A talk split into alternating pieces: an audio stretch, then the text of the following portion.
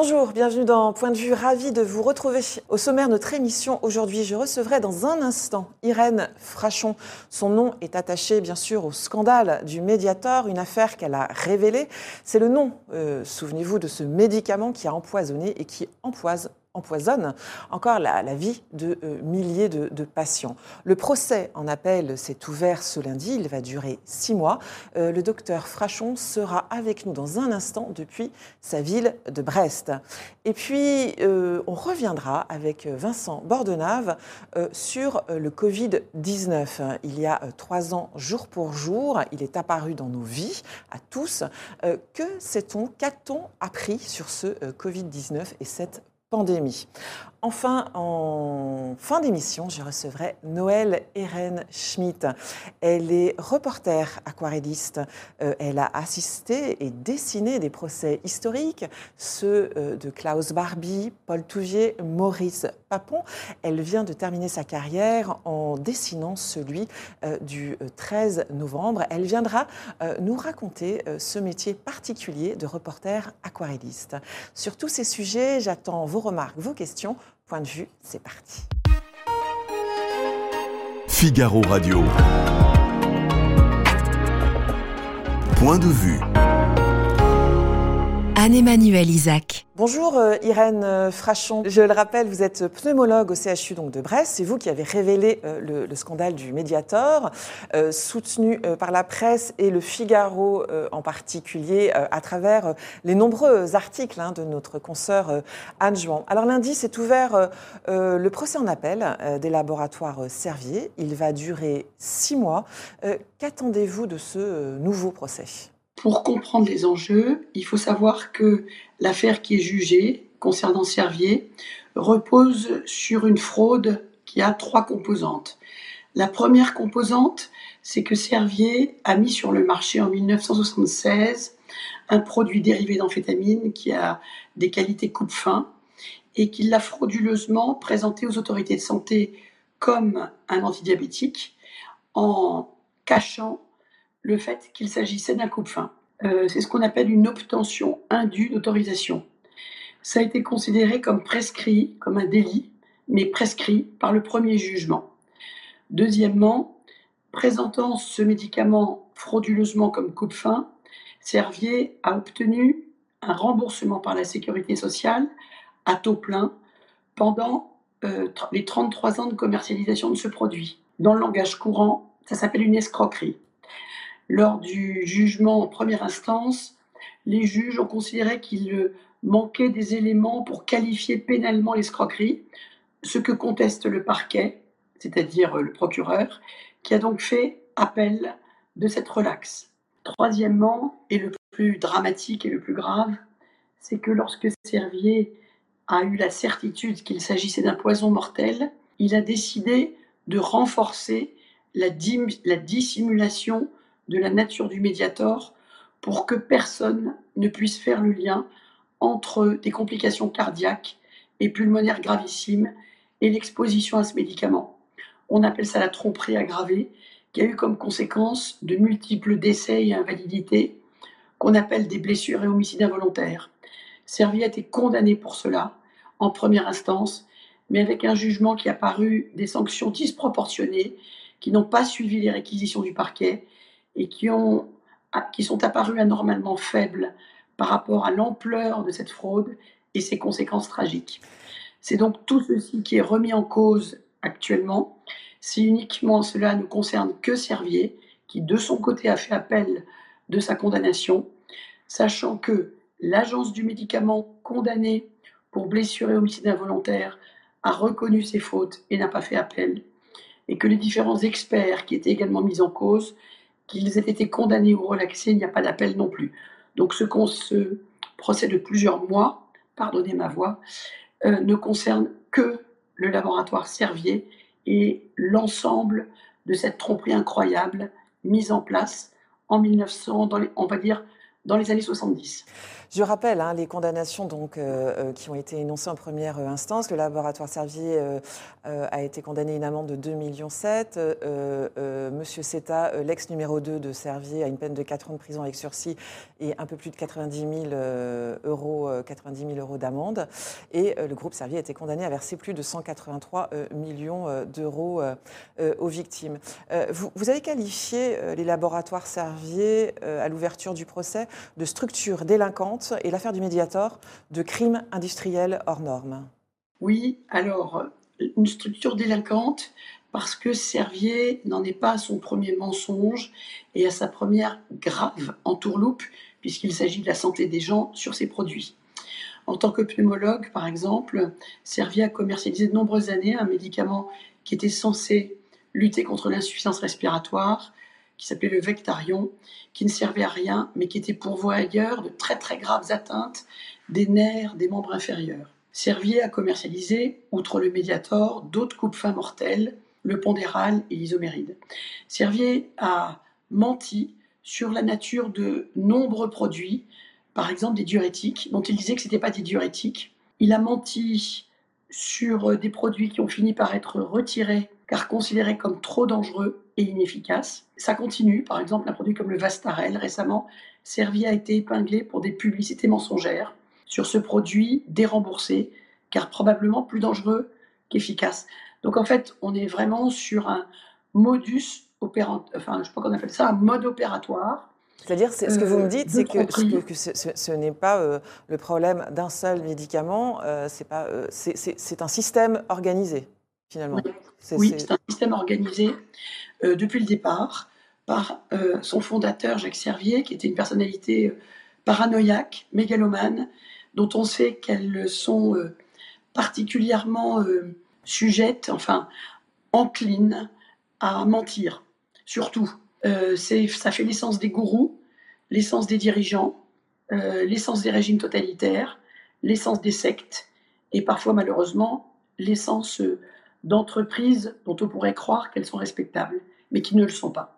Euh, rappelez-nous euh, euh, combien de, personnes sont décédées du Mediator. On a un chiffre précis? Ce sont des milliers de morts. les premiers morts ont commencé à tomber peu de temps après la commercialisation, par définition, en 1976.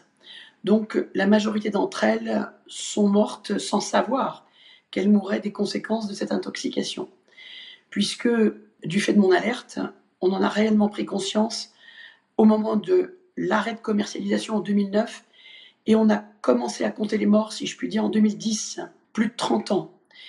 Euh, donc on a des estimations qui tournent autour de 2000 morts par atteinte des valves cardiaques, probablement des centaines de morts par hypertension artérielle pulmonaire, l'autre complication. Et euh, comme pour les accidents de la route, il faut compter euh, dix fois plus d'invalides cardiaques graves. Oui, c'est ce que j'allais dire. Il y a des gens qui, portent encore euh, euh, les conséquences hein, de, ce médicament sur leur santé, qui les handicapent tous les jours dans leur vie quotidienne. Je reçois constamment des messages. Moi, je suis en lien avec des milliers de victimes, soit directement, soit par le biais de leurs avocats, puisque je surveille en étant conseil pour ces avocats, à titre bénévole bien sûr, je conseille euh, ces défenseurs pour obtenir des indemnisations pour les victimes, car il en reste encore des centaines à indemniser. Euh, aujourd'hui, plus de 4200 euh, ont vu leur dossier reconnu pour être éligibles à une indemnisation du fait des blessures cardiaques, mais il reste encore des centaines de dossiers à régler, car Servier conteste chaque dossier page à page, mot à mot. Euh, ces victimes sont euh, complètement perdues et euh, extrêmement fragiles. Elles continuent à mourir. Par exemple, en décembre dernier, Cathy est morte après des années de combat. Suzanne est morte après une très longue agonie qui a laissé ses enfants sous le choc, etc., etc.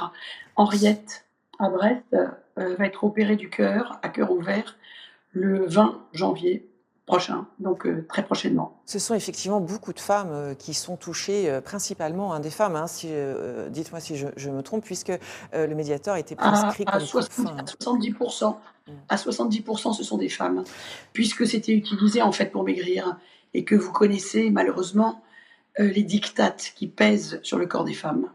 Que, vous disent ces femmes, ces, patientes Qu'est-ce qu'elles attendent de ce second, de ce procès en appel? Elles ne savent plus très bien en fait à quel sein se vouer et qu'attendre. Elles sont perdues. Il y a des procédures d'indemnisation, il y a des procédures au civil, devant l'Office national d'indemnisation des accidents médicaux, devant différentes cours, dont la cour pénale. Servier fait appel de tout et fait durer euh, indéfiniment toutes ces procédures. Donc, euh, pour être honnête, elles sont plus très nombreuses à comprendre ce qui se passe. Est-ce que si Servier euh, reconnaissait qu'il avait délibérément trompé les, patients et les médecins prescripteurs, ce serait en partie une réparation pour, pour ces patientes? Oui, ce serait très important. Servier ne le fera jamais. Reconnaître qu'on a délibérément vendu un poison provoquant la mort de milliers de personnes, on n'obtiendra jamais cet aveu-là. C'est très clair. Pour l'instant, ils reconnaissent une erreur d'appréciation à un certain moment. C'est vous dire à quel point on est à des années-lumière de toute reconnaissance de quelque faute ou responsabilité que ce soit, notamment sur le plan pénal. Quelle est l'appréciation qu'ils auraient euh, ratée? Ils la définissent Oui, l'erreur d'appréciation.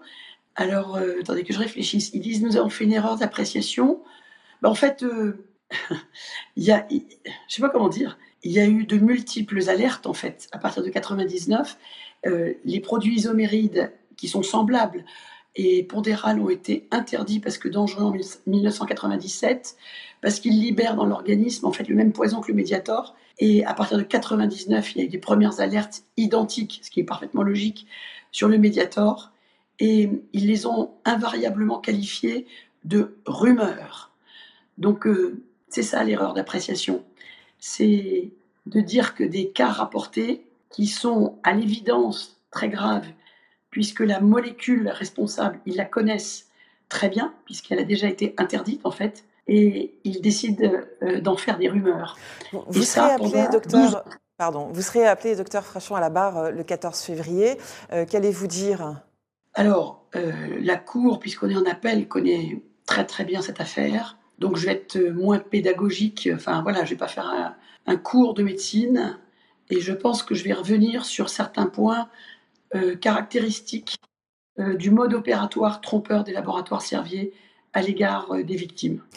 Euh, vous venez de, sortir euh, cette bande dessinée Mediator, un crime chimiquement euh, pur, en collaboration avec Éric Giacometti, un ancien journaliste du Parisien, et le dessinateur François Duprat. pourquoi avoir choisi ce support de, la bande dessinée? Parce que, bien évidemment, sur l'affaire du Mediator, il y a eu votre propre livre, il y a eu le film d'Emmanuel, son, son, nom de famille m'échappe, La fille de Brest, Berco, voilà. Qu'est-ce que apporte la bande dessinée? Est-ce qu'elle apporte quelque chose de plus? Elle apporte beaucoup, beaucoup, beaucoup plus.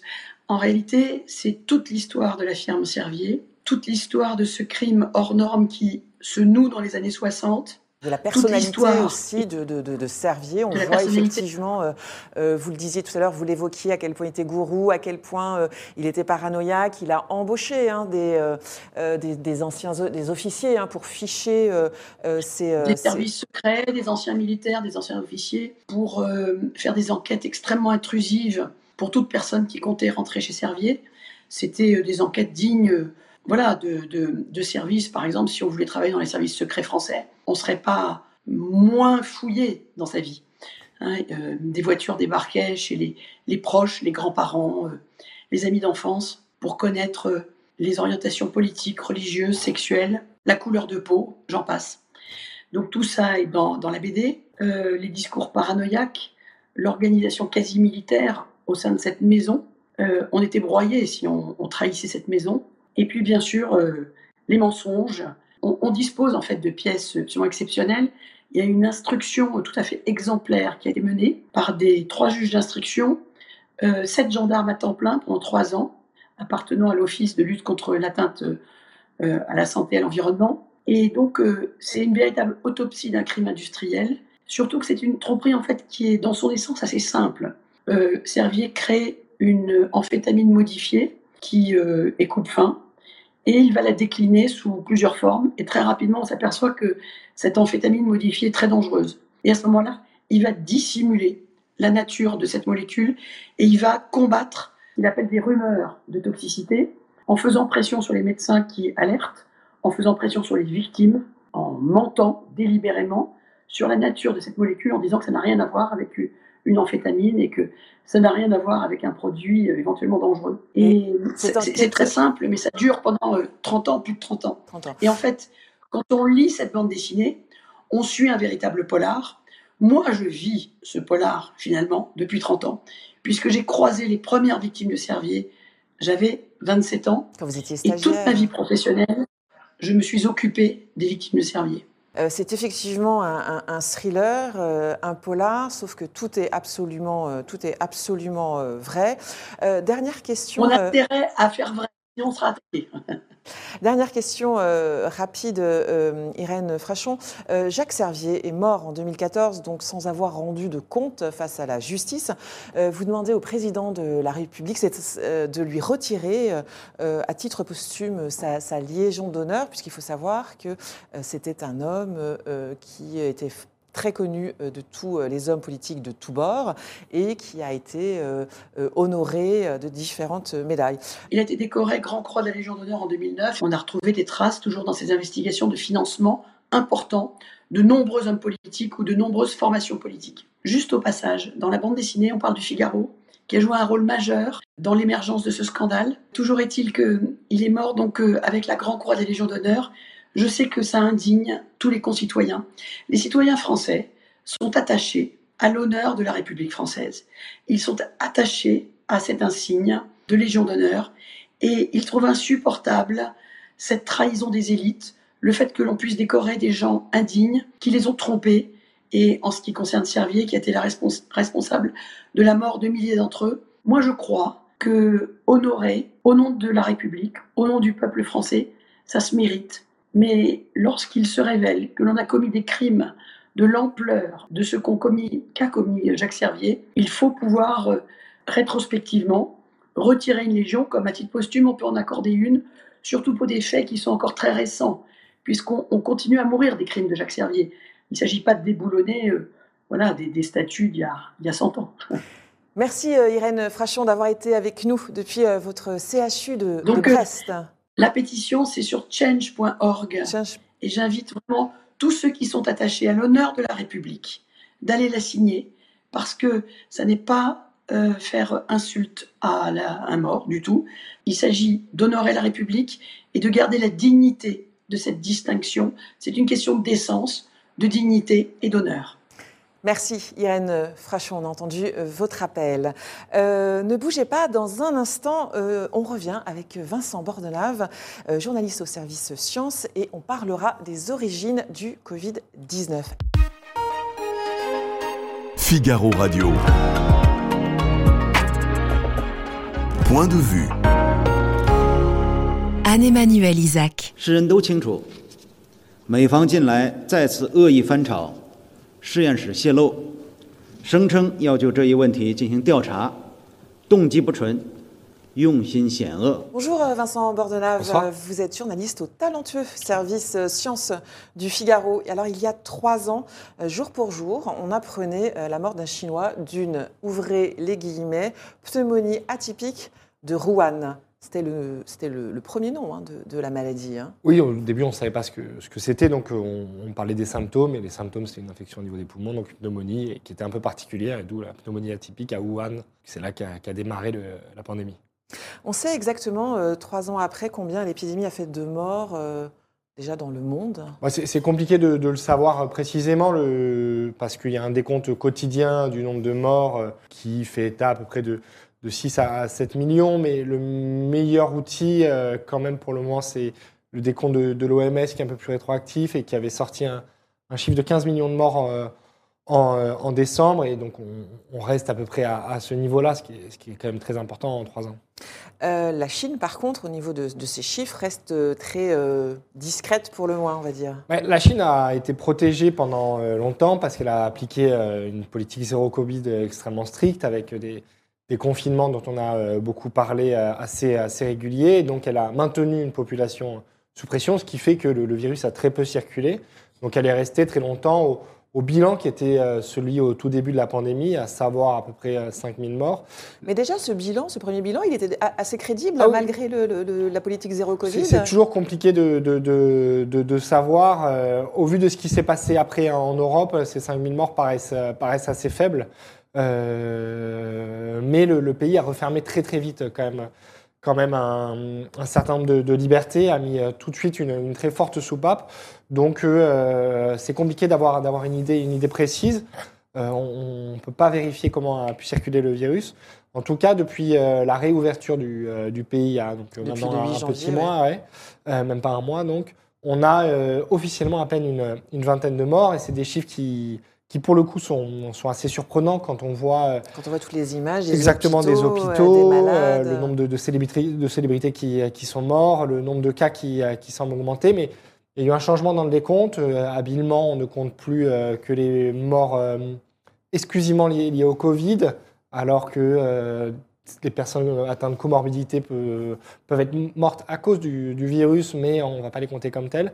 Et donc, on est euh, encore une fois sur une opacité euh, très forte là-dessus, et c'est très compliqué de savoir ce qui se passe actuellement en Chine. On sait juste que la population est en train de souffrir énormément de, de- de ce virus.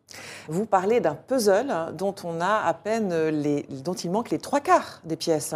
Euh, c'est assez fou quand même, non? Oui, oui, c'est- assez incroyable de d'essayer de, de, remonter le fil de cette histoire. Bon, après, c'est c'est toujours très compliqué de, de rechercher l'origine euh, d'une épidémie. En fait, on, on parle d'un puzzle parce que euh, on utilise beaucoup la, génétique, l'analyse des, des virus qui circulent et les premiers virus qui ont circulé.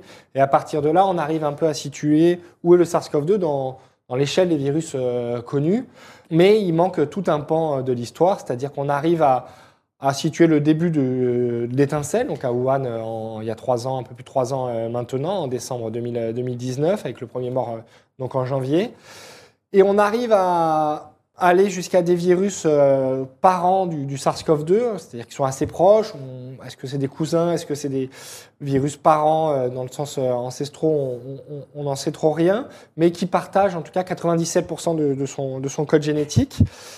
Selon un certain nombre d'experts, il pourrait y avoir une, une quarantaine d'années qui séparent ces, ces deux virus. En tout cas, ce qui est sûr, c'est qu'il y a 2000 km qui les séparent vu que ces virus ont été découverts au nord du Laos, à la frontière chinoise.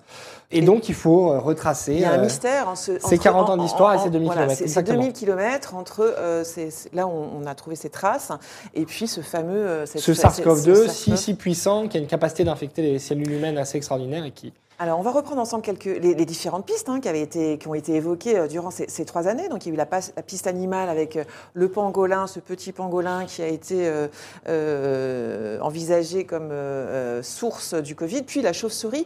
Il y a un consensus hein, sur la chauve-souris. Oui, oui, il y a, il y a la un chauve-souris. consensus maintenant sur, sur l'origine animale qui est, qui est la chauve-souris. C'est là que c'est dans les populations de chauves-souris qu'on a trouvé les, les virus les, euh, les plus proches, qui ont, qui ont été découverts il n'y a pas si longtemps que ça, en 2021, par une équipe de, de l'Institut euh, Pasteur. Euh, c'est des virus qui ont été euh, baptisés banal. euh, ils sont trois, le 2, 3, 6, le 1, 5, 6. Banal, c'est un acronyme, hein, c'est ça, c'est pas le, un Oui, oui. adjectif. Je ne saurais plus dire exactement le- ce que ça veut dire, mais c'est- le nom. En fait, il, il se retrouve dans un clade, et donc c'est ce qui correspond au clade, au clade connu des, des coronavirus. Donc ces virus ont été découverts euh, assez récemment. On les a trouvés dans une population de chauves-souris, ce qui n'est pas surprenant parce que les, chauves-souris sont des animaux assez extraordinaires qui ont une capacité à, résister aux virus. On commence à peine à, à comprendre pourquoi. C'est euh, euh, lié à un système immunitaire extrêmement puissant parce que le, notamment le vol soumet une pression très, très forte le, le corps des chauves-souris, ce qui fait qu'elles ne tombent pas malades, mais elles sont infectées. Dans des zones, euh, comme c'est le cas dans le nord du Laos ou dans au sud de la Chine, cette, cette, cette, cette, euh, ce- ces hauts plateaux euh, euh, assez vastes, euh, les contacts avec ces populations de chauves-souris et les populations humaines ou même animales sont ri- à risque de, de contamination entre l'ensemble de, de cette zoonose. donc Et, des les, contacts sont, sont- peuvent être réguliers enfin, Oui, oui, bien sûr, il y a des que trafics. not- oui, oui, il y a des trafics. euh, chauves-souris, en fait il y a des trafics au niveau des fientes des, des chauves-souris euh, pour la pharmacopée Chinoise. chinoise. et, et laotienne, etc. Donc il y, a, il y a un certain nombre de trafics et donc on, on, on a supposé assez rapidement qu'il y aurait pu avoir une circulation d'un de ces virus en sous-main au sein de ces populations qui aurait pu conduire à, à cette pandémie. Et c'est pas c'est d'ailleurs pas un hasard si euh, la plupart des épidémies euh, des, des 20 dernières années, 30 dernières années ont pour origine ce point-là parce qu'il y a une il y a une confrontation à ce niveau-là entre le, le- la biodiversité et le voilà et en l'humanité fait, qui, qui- ouais. qui progresse. Et cette confrontation, des fois, elle, elle a des que conséquences. l'humain va peut-être déranger euh, finalement une biodiversité, un animal, euh, Exactement. ressource Et donc là, le risque de contamination est plus fort. Il y a énormément de virus. Et euh, il y a des contaminations assez régulières entre les coronavirus euh, et même les autres virus de chauve-souris les humains. La plupart du temps, euh, ces, contaminations n'ont pas beaucoup de, conséquences. Au pire, elles, vont rendre malade la personne qui a été contaminée, mais le- les virus n'ont pas forcément la faculté ensuite de, de- de se propager au sein des populations humaines. Et des fois, malheureusement, on tombe sur des virus euh, qui ont cette capacité-là d'un point de vue euh, génétique. Et ça a été le cas avec le, le SARS-CoV-2 à un moment donné, et ce qui fait qu'on arrive à une, à une épidémie. Euh, ça veut dire que en fait, les, les populations euh, vis-à-vis de ces populations de, humaines, ces populations humaines vis-à-vis de ces populations de chauves-souris auraient pu être contaminées donc en allant assez qu'on comprenne Oui, euh, concrètement en, en rentrant dans une grotte, les, En les- les chauves-souris étant en allant trafiquer dans les, les habitats des chauves-souris pour aller récupérer ce que j'ai les, les fientes. Euh, Il y a eu à un moment donné une histoire des mineurs qui travaillaient dans une, mine euh, du côté chinois cette fois-ci qui avait été contaminée par euh, des virus de chauves-souris parce qu'il y avait une promixité entre, les mineurs dans la mine et, les chauves-souris. Il y avait eu une, quinzaine de cas de, pneumonie il y a une quinzaine d'années. Donc, ce, type de, À partir du moment où il y a promixité, il y a, risque de contamination. La promixité est, de multiples ordres. Ça peut être le trafic animaux, mais ça peut être aussi juste le fait de, vivre à un moment donné au même endroit, de partager euh, une zone avec, avec chauves-souris. Euh, la piste de l'accident de laboratoire, euh, elle est, euh, elle est crédible encore Aujourd'hui, ou on ne peut pas. on peut pas écarter de pistes euh, au, au vu des, des- des informations dont, dont on dispose, dont on dispose. Ce qui est particulier avec le SARS-CoV-2, en fait, c'est que dans son patrimoine génétique, il a une, une faculté assez extraordinaire de, de se propager euh, dans les cellules humaines, ce qu'on appelle le, le site de clivage de la furine, qui, est, qui Alors, permet. expliquez-nous ça. ouais, J'ai lu ça dans votre papier. Euh, le site de clivage de la furine. Ouais, c'est ça, c'est une, une partie de son, de son, de son code génétique qui va lui donner la faculté de, de rentrer, de bien pénétrer au niveau des, dans les cellules humaines et donc d'être extrêmement contagieux. C'est ce qui fait que le SARS-CoV-2 est un virus euh, qui est contaminant par aérosol et donc ce qui fait que son, son, son potentiel euh, épidémique est, est, est a fortiori Est euh, élevé. pandémique. Et donc, euh, c'est ce- c'est la force de, de, de, de, de ce virus, du SARS-CoV-2, c'est d'être euh, cessé ce site de clivage à la furine. Ce qu'on ne retrouve pas forcément sur le SARS-CoV-1, qui est un virus qui avait déclenché une épidémie il y a une, en, 2003, euh, en 2003 maintenant.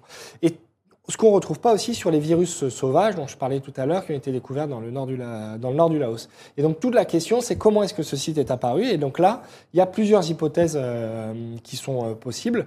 Euh, L'hypothèse d'une apparition euh, naturelle, euh, bien entendu, donc le virus aurait circulé en sous-main et, et à force de mutation, euh, il se serait adapté aux populations humaines. C'est déjà arrivé euh, dans l'histoire des, Des épidémies et des virus euh, il n'y a pas si longtemps que ça. Ça a été le cas avec une épidémie, une épisodie de, de grippe en Amérique latine dans les années, dans les années 90. Donc il n'y a rien de, de contre-intuitif à, à penser à ça. Et il y a aussi d'autres hypothèses, et notamment l'idée que des, des scientifiques auraient pu ajouter ce site, donc cette séquence. Euh, dans cette séquence euh, nucléotide dans le, dans le génome de, euh, de virus proche du SARS-CoV-2 pour tester donc un virus extrêmement contagieux et travailler donc à des vaccins, à des traitements, etc. C'est plus de l'ordre de la recherche médicale que, que de la, que Exactement. volonté de nuire. Exactement. Et donc, s'il y a une, euh, si cette rumeur existe, si on, on pense à ça, c'est parce que c'est des travaux qui ont vraiment lieu. Il y a eu des demandes de financement de scientifiques américains qui travaillent euh, en partenariat avec euh, l'Institut de virologie de, de Wuhan pour travailler sur le SARS-CoV-1 cette fois-ci et développer euh, un, un virus SARS-CoV-1 avec un site de clivage à la furine. Ces financements ont été refusés. Donc, il faut, il faut le dire. On n'a pas de preuves comme quoi ça a été fait, mais on sait qu'il y a des scientifiques qui ont voulu le faire. C'était envisagé. Voilà. Et à partir du moment où, en Chine, on n'a pas accès à l'ensemble des informations dans les laboratoires, à la bibliothèque des, virus qui peuvent être conservés dans, les laboratoires, aux travaux qui ont pu être faits euh, dans, l'ensemble de- des, laboratoires, la, question se pose.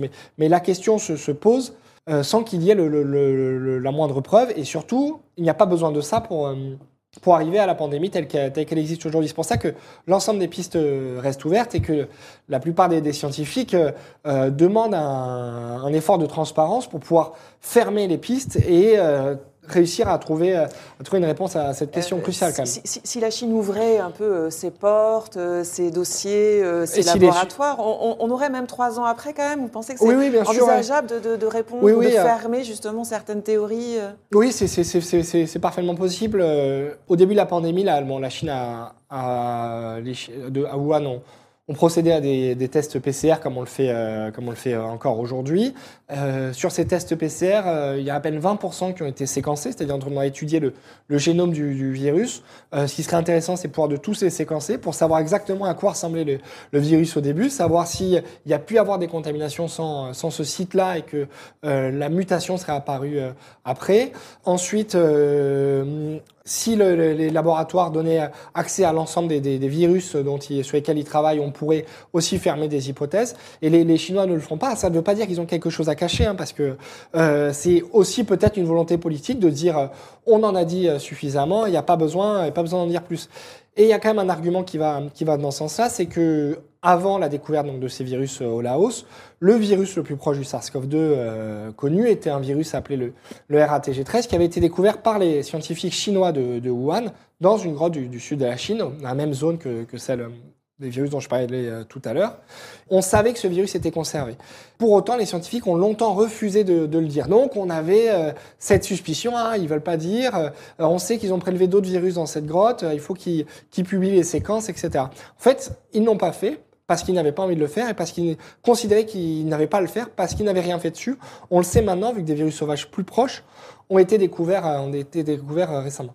Dernière question, euh, Vincent Bordenave. Est-ce qu'on a tiré les leçons de cette pandémie? Ben, c'est- le problème, c'est qu'on pourra tirer les leçons euh, vraiment quand on connaîtra l'origine. Quand et, on connaîtra le et- bon scénario, en fait. et oui, ça et surtout, quel que soit après, quel que soit le, scénario, euh, Quel que soit le scénario, il y a quand même des, des questions à se poser parce que que l'origine soit 100% naturelle, il faut quand même expliquer comment est-ce que le virus a traversé ces, ces demi-kilomètres. Si est-ce que c'est lié au trafic, euh, au trafic des animaux Dans ces cas-là, il faut, il faut mettre en place des, des dispositifs. de on sait le type faire. grippe aviaire. en fait, Exactement, hein, on sait le faire avec la grippe aviaire pour, pour limiter la propagation des virus. Donc il faut réussir à, à mettre en place des, des leviers à actionner extrêmement rapidement pour éviter ce type de pandémie. S'il s'agit d'une fuite de laboratoire, mais seulement d'un virus qui a été conservé et euh, ramassé dans une grotte et conservé, il faut aussi pouvoir euh, mettre en place des dispositifs de sécurité. Si enfin il s'agit d'une manipulation, euh, il faut mettre en place des garde-fous au niveau international pour encadrer ces, manipulations qui, qui ne sont pas. Il y a eu d'ailleurs un moratoire aux États-Unis de 2013 à 2017 qui a eu l'effet pervers d'amener la recherche dans des pays peut-être un peu moins regardants sur, sur ces dispositifs. En France, par exemple, on ne peut pas mettre en place euh, ce, euh, ce type de- d'expérience sans passer par un lourd contingent euh, de, de processus administratifs qui, permet une certaine sécurité. Merci Vincent Bordenave. Dans un instant, je reçois une reporter d'un genre très particulier. Elle est reporter aquarelliste. Ce sont ces journalistes qui dessinent les procès et Noël Ehrenschmidt en a couvert de, de fameux, ceux de Klaus Barbie, Paul Touvier, Maurice Papon. Le dernier procès qu'elle a dessiné et suivi, c'est celui du 13 novembre. Elle est avec nous euh, dans un instant. Ne bougez pas. Merci à tout de suite. Figaro Radio. Point de vue. Anne-Emmanuel Isaac. La première action, c'est que on a la sensation, après le verdict, qu'on tourne une page. Euh, on a eu un long procès, on a ouvert toutes les portes, euh, les, magistrats ont remis euh, l'église au milieu du village, comme on dit. C'est-à-dire que euh, ont entendu ce qui a été expliqué, ils ont écouté la défense, ils ont écouté l'accusation, ils ont pris une décision qui est une décision motivée. Ce qui était le plus intéressant, c'est finalement cette lecture de la motivation. C'était pas compliqué, c'était pas très long, mais c'était très clair. Et les peines prononcées ne sont pas des peines excessives, elles sont adaptées à la fois aux faits et à ceux qui les ont commis. Je pense euh, qu'on est à un moment qui est un moment satisfaisant et j'espère pour tout le monde, en tous les cas pour la justice. Bonjour euh, Noël euh, Ehrenschmidt. Bonjour. Euh, vous exercez un, un métier euh, à l'intitulé que je trouve très poétique. Vous êtes reporter aquarelliste, hein, c'est l'intitulé exact. hein. Tout à fait. Qu'est-ce que ça signifie d'être reporter aquarelliste?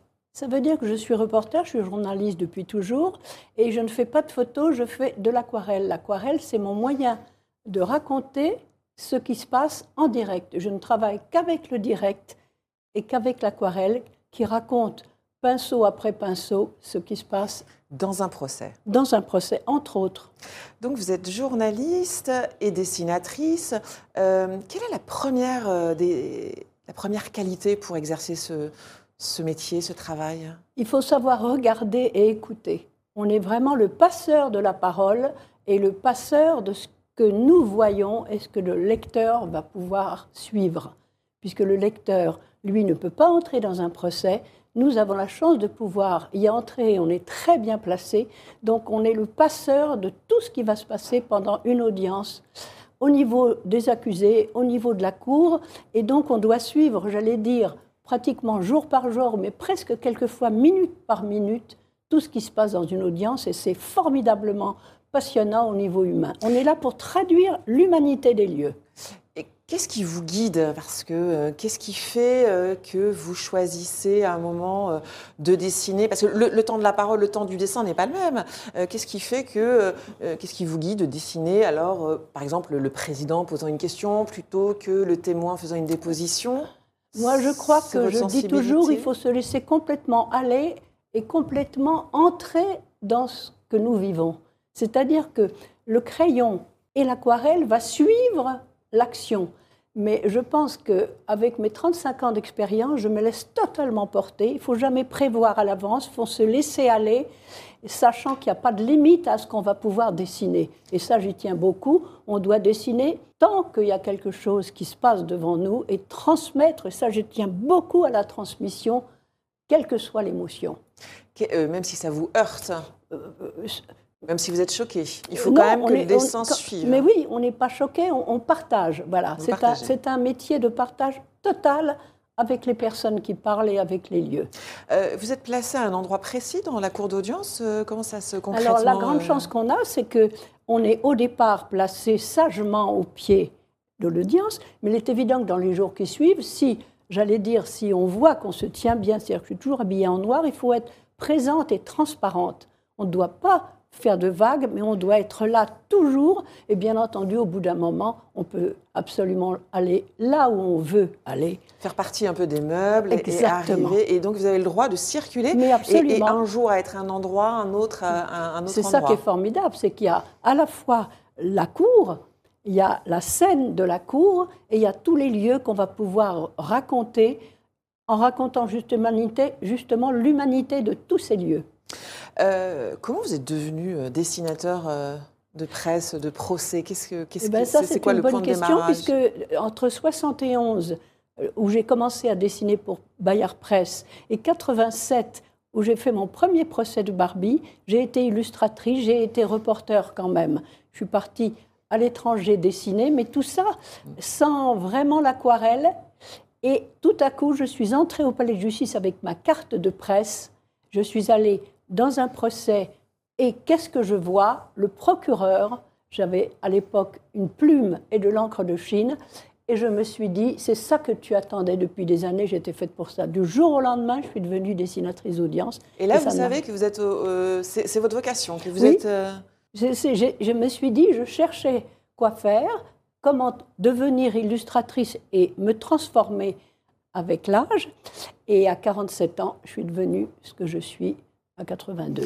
Et, le premier procès que, que, vous suivez, c'est pas n'importe lequel, hein, c'est celui de Klaus Barbie en 1987 qui se déroule à Lyon. Oui. Vous connaissez déjà la justice, le, déroulement de la justice C'est ça. C'est un univers qui vous intéresse? Non, vous, vous déboulez comme ça dans cette. Je déboule. Et j'ai eu la chance de rencontrer Pierre Truche, qui était le procureur, qui m'a prise par la main, qui a vu que j'étais ignorante, mais avec quelle passion je suivais ce procès. Et il m'a littéralement donné des cours en direct sur ce qu'était un procès comment s'installer la plage. J'ai eu donc la chance d'avoir des cours en direct. initié en fait complètement à, la mécanique de la justice. Hein, et j'ai été absolument passionnée et de ce jour-là, je n'ai cessé de l'être dans les dessins d'audience que j'ai pu faire et dans tous les reportages que j'ai pu faire dans tous les lieux du monde, en racontant justement des lieux clos la plupart du temps, des lieux inconnus, et en ouvrant la porte en disant, regardez, qu'est-ce que c'est l'Assemblée nationale, qu'est-ce que c'est l'Élysée, qu'est-ce que c'est la justice aux États-Unis, il n'y a rien qui ne puisse être connu avec le texte et avec l'aquarelle, qui est un formidable outil. L'aquarelle, parce que ça va vite, l'aquarelle? C'est la, principale qualité de l'aquarelle, c'est ça? c'est un tout petit, j'ai 18 godets, et le pinceau va à la vitesse de la parole. Autrement dit, il faut laisser l'aquarelle vivre quelque part. Absolument, il faut lui faire confiance. Je dis toujours, c'est ma meilleure, c'est ma meilleure, amie, meilleure amie. On se comprend. Et quelquefois, elle fait des choses que j'avais pas imaginées. Et je dis toujours, quelle chance, elle a fait ce que j'imaginais, ou plutôt elle a fait ce que je supposais. Et je lui fais confiance. Donc vous arrivez, c'est aussi un équipement, hein. je crois que vous avez une, une, une veste avec 18 poches, hein, ah oui, c'est le gilet de, que j'ai piqué à mon mari. C'est un gilet de chez Olinton, rue Racine, et, et avec des poches, et qui me permet d'avoir absolument tout sur moi, les pinceaux, les crayons, le taille-crayon, et puis à la taille des pots d'eau, de façon à avoir toujours de l'eau propre. Moi, je travaille avec de l'eau propre. Donc, quand j'arrive, je suis assise comme ici sur ma chaise.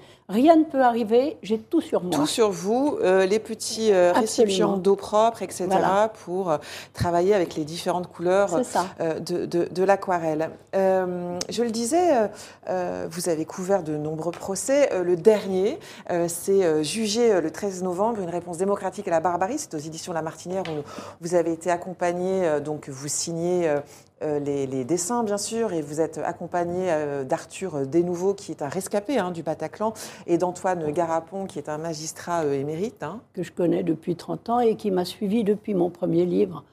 En 92. C'était votre dernier procès, celui du 13 je novembre. Je pense, parce que raisonnablement, non, mais raisonnablement, je n'irai pas tous les jours à l'autre bout de la France pour suivre un procès. Donc là, j'ai eu la chance d'être dans des conditions très particulière dans le lieu, le palais de justice que j'avais dessiné en 92, qui est un lieu dans lequel je suis totalement chez moi. Que vous connaissez par cœur. Que je connais par cœur. Donc j'étais totalement à l'aise pour pouvoir traduire quand même ce procès qui a duré dix mois. J'y étais tous les jours et c'était quelque chose quand même d'énorme.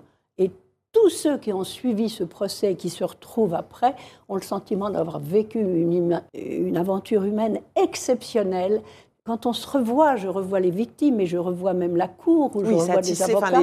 des liens très forts se sont tissés. Hein. Des liens très forts et qui sont pour la vie. On se retrouve exactement comme on se retrouvait dans ce palais. En tant que journaliste, euh, qu'est-ce que vous avez retenu de ces euh, dix mois d'audience? Qu'est-ce qui vous a le plus marqué? Ah ben Forcément les témoignages des victimes. Et j'allais dire qu'au-delà des victimes, des familles des victimes. Parce que les victimes, c'est une chose. Et un souvenir énorme, c'est quand une femme est venue montrer le visage de ces deux jumelles qui, avaient été tuées au Bataclan, et elle dit trois mots bouleversants. Et là, j'ai fait un dessin de deux minutes, c'est pas besoin de faire un grand dessin. Franchement, tout le monde était absolument au bord de l'émotion. Et ça, c'est vital de pouvoir l'inscrire dans le dessin de façon à ce que la personne qui ouvra le livre partagera avec moi à la fois les textes, puisque je prends des notes, et le dessin de ce que j'ai vu. Ça demande une rapidité, une concision, une exécution. Euh. Oui, mais je suis gauchère, donc je dessine de la main gauche et j'écris de la main droite. Quand j'étais ah, jeune, hein, dans les années 45-50, vous pensez bien qu'on ne vous laissait pas écrire de la main gauche. Donc je fais de ce côté-là et je prends des notes. Vous êtes deux fois plus rapide que tout le monde, en Mais oui, je suis deux fois plus rapide que tout le monde. C'était un défaut, entre guillemets, c'est devenu un énorme atout. Ah hein. oui, c'est une chance formidable. Je pense qu'il faut prendre des notes parce que la parole accompagne toujours le dessin. Et la parole, elle est très, très, très forte dans des cas comme ça. C'est des paroles absolument nécessaires et le lecteur doit avoir le courage de lire les témoignages de ces victimes. Euh, Qu'est-ce que, le dessin euh, apporte de plus, de différent, puisque on sait que ça, ce procès a été filmé hein, pour, pour l'histoire, hein, celui de Klaus Barbie également. Qu'est-ce que ça apporte pour vous le, dessin? Eh bien justement, ce que je vous disais tout à l'heure, on peut être partout. Autrement dit, la caméra est fixe. Nous, nous bougeons.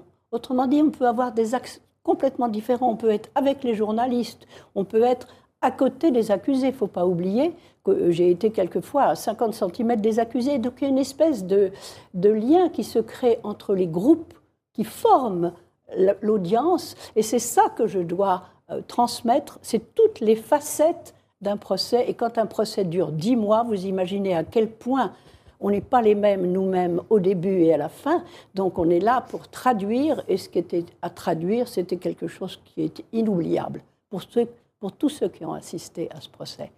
Comment on se, protège euh, de ce qu'on entend On ne se protège pas. Moi, je ne me protège pas. Je suis là. C'est mon métier. Votre veste, vos godets, votre, c'est pas forcément une petite protection, c'est une petite armure. Mon armure. Ah voilà. Si vous mettez une armure, vous vous protégez. je mets même mon armure, mais après, je le dis encore, je me laisse totalement aller à ce que j'entends. Et, et je n'ai pas de limite au temps que je peux passer pour dessiner et à ce que je peux entendre. Puisque on l'entend, on le transmet C'est là notre métier.